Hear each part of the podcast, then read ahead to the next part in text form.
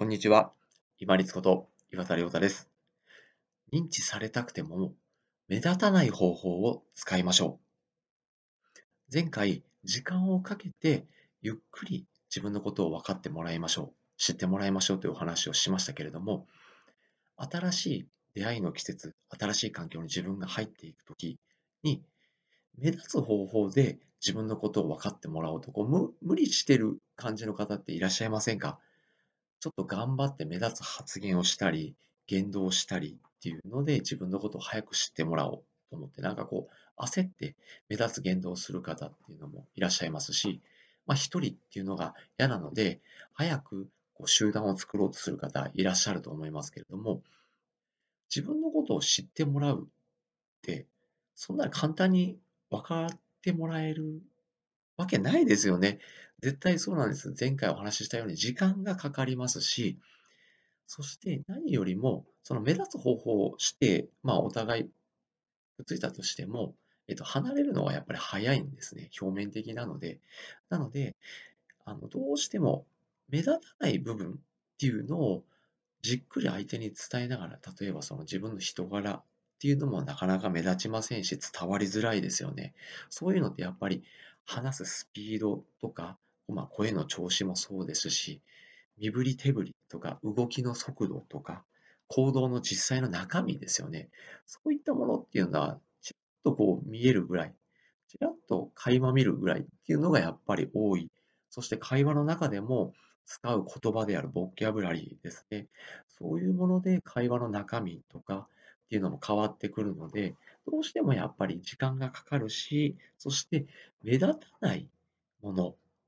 が主になってくるんですよね。会話の内容、声の話し方、トーンとか考え方、気づきとか、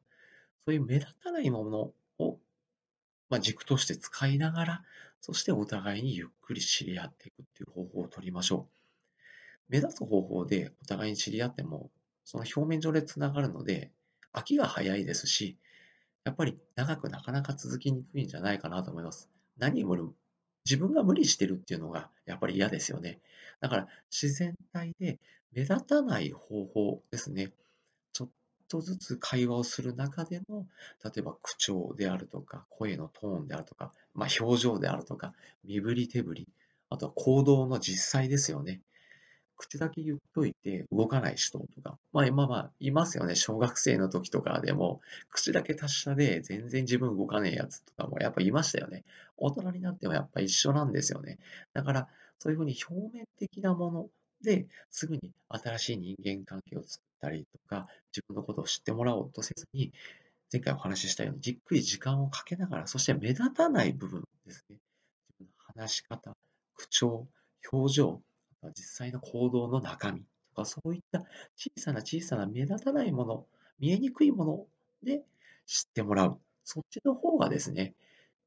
長くお付き合いできる、例えば信頼であったり、信用であったり、そういったものを積み重ねていけるんじゃないかなと思ってます。なかなかコントロールしづらい内容ではありますけれども、表面上に目立つもので自分を認知してもらう、不自然にというよりも、自分が自然に振る舞いながら醸し出される言葉の話し方、ボキャブラリー、そして表情、行動の実際の中身っていうのをお互いにゆっくり確認をしながら、目立たない内容であっても、ちょっとずつ確認をしながら、お互いに知り合ったり、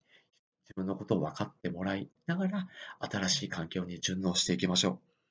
本日もご清聴いただきましてありがとうございました。皆様にとって一日、良い日となりますように。これにて失礼いたします。